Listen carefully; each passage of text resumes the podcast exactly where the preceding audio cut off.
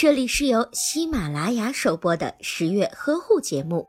十月呵护帮助孕妈妈们摆脱孕期中的各种烦恼。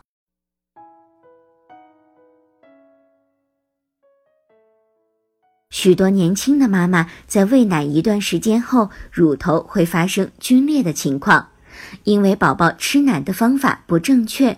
但是宝宝的吮吸力又会比较强，所以要注意正确的喂养方法。一、准妈妈不要直接的给宝宝喂奶，在乳头出现裂口后，可以继续让孩子吮吸，也可以用吸奶器把奶吸出来给孩子喝。同时，妈妈还可以把挤出来的奶涂抹到裂口处，帮助裂口愈合。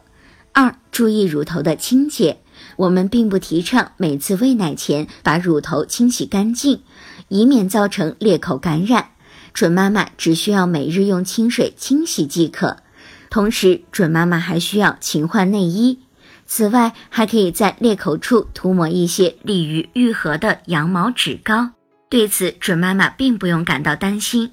这种羊毛脂膏在宝宝吮吸前是不用擦拭掉的，可以让宝宝直接进行吮吸。如果您在备孕、怀孕到分娩的过程中遇到任何问题，欢迎通过十月呵护微信公众账号告诉我们，这里会有三甲医院妇产科医生为您解答。十月呵护，期待与您下期见面。